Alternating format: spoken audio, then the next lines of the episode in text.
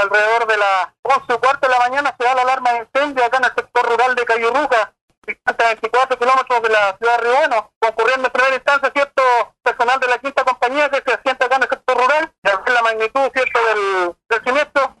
se tuvo que solicitar apoyo a las compañías más cercanas, en este caso trabajando en el lugar personal de la segunda, tercera, cuarta y quinta compañía del cuerpo de bomberos de Río Bueno apoyado cierto con un carro del